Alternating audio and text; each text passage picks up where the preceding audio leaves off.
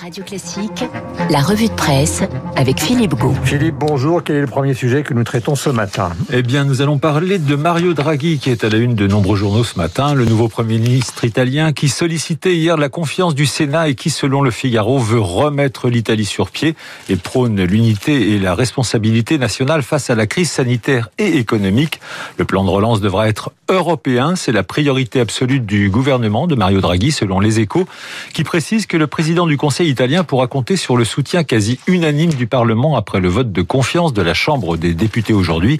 À ce sujet, l'opinion qui consacre deux pages sur le sujet, titre sur la révolution Draghi, dont le plus gros défi sera de réussir à gouverner l'Italie en composant avec les deux grands partis populistes, la Ligue et le mouvement 5 étoiles, et ainsi de démontrer que l'ex-banquier est plus stratège politique que l'on croit. Philippe, le jeudi, c'est le jour de la sortie des magazines hebdomadaires. Avec à la une de l'Obs, la grande confession, résultat d'une grande enquête auprès de 6500 témoins de crimes sexuels dans l'église. Le point tente de nous expliquer comment Emmanuel Macron a muté et ce qu'il a retenu ou non d'un an de crise. Paris Match propose un dossier sur l'affaire Richard Berry, accusé d'agression sexuelle par sa fille Colline. Une enquête signée Yann Moix qui estime qu'en attendant les résultats de l'enquête, ce n'est pas Richard Berry que l'on bafoue mais la justice et que, je cite, tout ce qui nous sépare du procès n'est pas notre affaire, car l'affaire Berry est la leur à tous les deux, rien que la leur. Paris Match qui propose également un long et étonnant reportage de notre confrère Régis Le Sommier, qui revient de Bamiyan, un des rares endroits qui échappe à l'emprise des talibans en Afghanistan, perché à 2500 mètres d'altitude.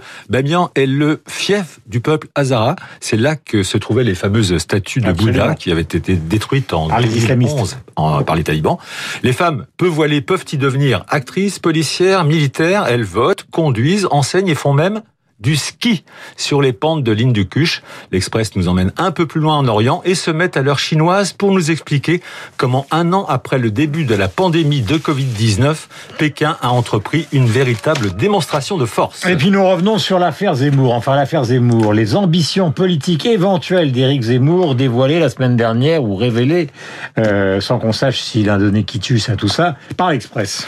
L'hebdomadaire nous parlait en effet de la tentation présidentielle d'Éric Zemmour. Cette semaine, ses valeurs actuelles qui consacre sa une et un grand dossier à la tentation Zemmour qui pourrait, selon le magazine, faire de lui le sauveur de la France, rien que ça, ou le fossoyeur de la droite. Valeurs actuelles appuie son argumentation, entre autres, sur un sondage IFOP d'où il ressort que l'essayiste et polémiste aurait un potentiel électoral, attention à la nuance, de 13% des voix au premier tour s'il se présentait l'an prochain.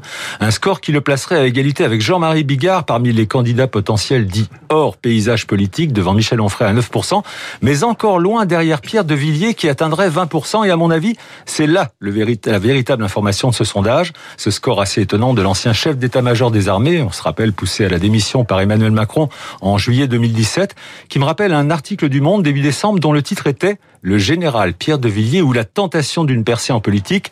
Tentation, un mot qu'on devrait donc souvent entendre ou lire d'ici le printemps 2022.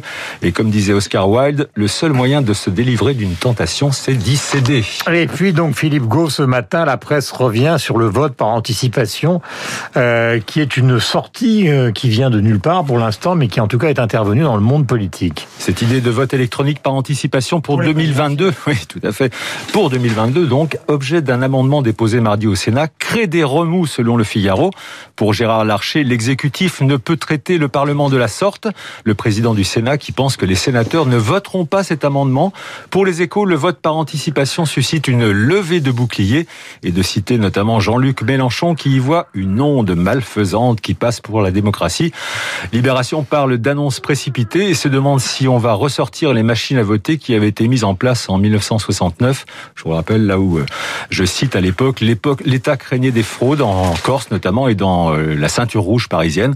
Enfin, la une de la Croix dans son éditorial, Emmanuel Goubert relève que cet amendement, comme un lapin sorti d'un chapeau de magicien, a d'ores et déjà du plomb dans les chines. Et puis toujours la Covid dans la presse régionale. À commencer par la Voix du Nord qui se demande ce qui se passe à Dunkerque où l'hôpital est proche de la saturation en raison d'une flambée de cas de Covid variant anglais. Question également à la une de l'Aisne Nouvelle où en est-on avec la Covid-19 Réponse peut-être dans l'Ardennais qui propose les chiffres qui redonnent espoir.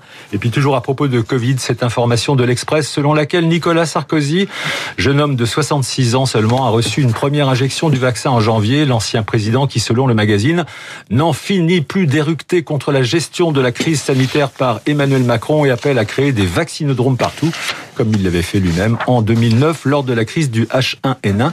Enfin, je termine par la une de Libération consacrée à un sujet qui fait débat depuis quelques jours. Vous venez d'en parler avec Valérie Pécresse et vous allez en reparler. L'islamo-gauchisme et la polémique autour d'une initiative de la ministre de l'Enseignement supérieur, Frédéric Vidal, qui, selon Libé, perd ses facultés. Il est 8h28 minutes sur l'antenne de Radio Classique. Nous avons rendez-vous avec Patrick Klugman, qui est avocat et qui a eu affaire à, à des dossiers qui sont proches justement de ceux qu'on vient d'évoquer. Et Christophe Barbier, que vous connaissez et appréciez sur l'antenne de Radio Classique, qui connaît bien les affaires culturelles.